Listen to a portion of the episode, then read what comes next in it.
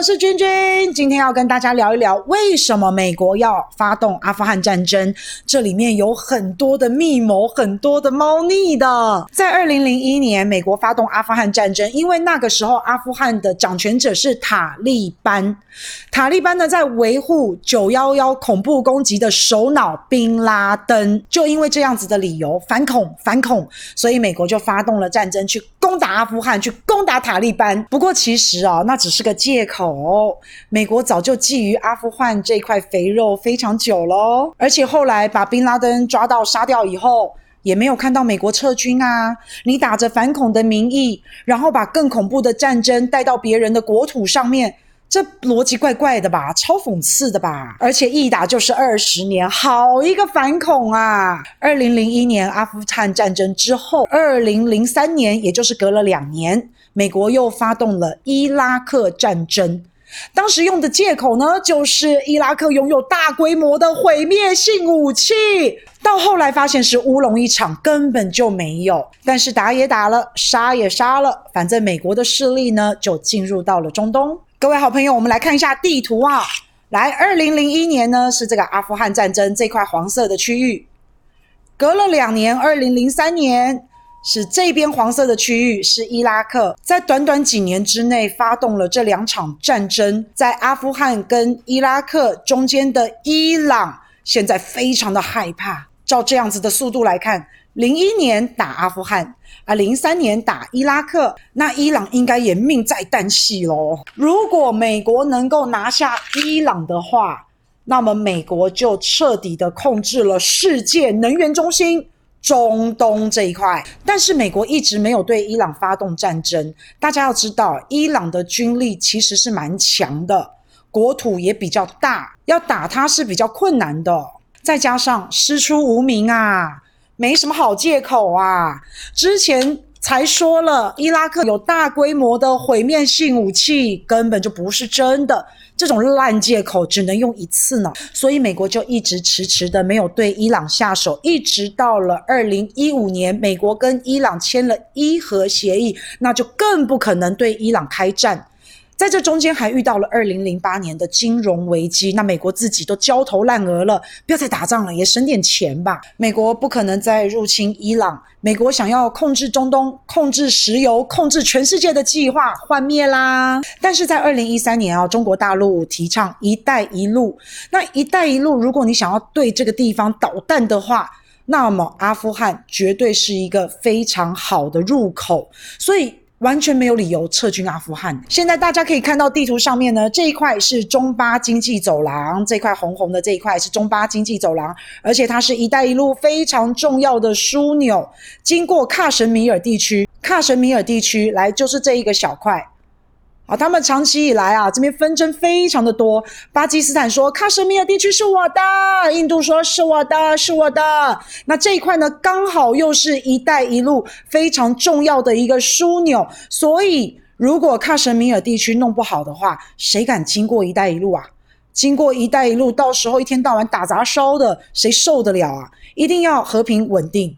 这个地区一定要安定，才能够发展经贸的关系，所以喀什米尔地区非常的重要。阿富汗呢，刚好就在这，它刚好可以看管喀什米尔地区。如果美军还在的话，它就可以掐住喀什米尔这个地方的咽喉。万一一旦有了战争，或是不开心了，美军就可以随时切断“一带一路”这个位置。所以你说说看嘛，你说说看嘛，美军为什么要从阿富汗撤军呢？这个地方这么的重要。诶，再来说另外一个，石油一向是战略物资，目前大部分石油要进到中国，得走底下这一条。经过马六甲海峡这一道水路，但是这一道水路马六甲海峡也是牢牢的被美国控制。万一一旦爆发不好的事情，美国只要在这边给你切断马六甲海峡，切断这石油战略物资百分之八十以上都是从这边进到中国，这条水路就断了，石油就进不来了。所以各位，你看一看，一带一路，巴基斯坦这边有一个瓜达尔港。石油如果从这边进来的话，多么的方便，多么的近，多么的快速，多么的便捷啊！所以美国你怎么会从阿富汗撤军嘛？你不但可以看着喀什米尔，中国“一带一路”的一个交通枢纽，它的战略物资，你随时可以掐着它，你怎么会放弃这么大一块肥肉？是不是国力不行啦？再来还不止这个呢。如果你要压制中国，你要遏制中国，我跟大家报告。外面的力量，外面敌人的欺负，会造成中国人民大团结，会造成我们要巩固中国领导中心，会造成我们的民粹主义上升，我们会更加的爱国，因为被霸凌了。这是从外部的力量，最好要乱中国的方式，当然是从它内部烧起来呀。最好的方式就是炒作新疆议题，这个最方便、最不花钱呐，所以大家都很爱炒作新疆的议题，从人权呐，从教育啊，什么劳改集中营啊，到最后棉花它都要。吵，新疆可是有两千万的维吾尔族啊！煽动维吾尔族，破坏中国的稳定，从内部乱出来压力比较大，因为从内部乱出来是政府没做好，那从外部的力量下来是被霸凌，会激起大家的民族意识、民族主义，会更热爱国家，会更拥护领导中心。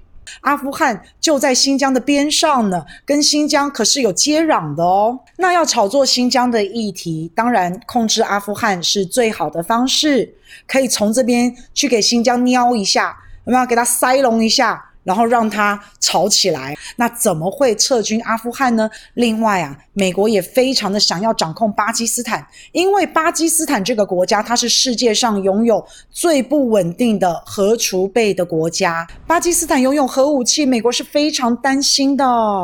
你们这些小国家，你们都不能有核武器，万一这个伊朗啊、伊拉克啊、沙乌地阿拉伯啊、叙利亚，你们这些小国家要是有了核武器，美国就会怕你们了，他就不敢对你们这些。些国家发动战争了，那如果不敢发动战争，美国要如何控制全全世界？北韩一个小国，经济又不是很好，发展又不是很好，美国都还得让他三分呢，就是因为北韩有核武器。那你想想看，巴基斯坦这个伊斯兰国家，它和沙乌地阿拉伯、阿联酋这些关系都非常的好。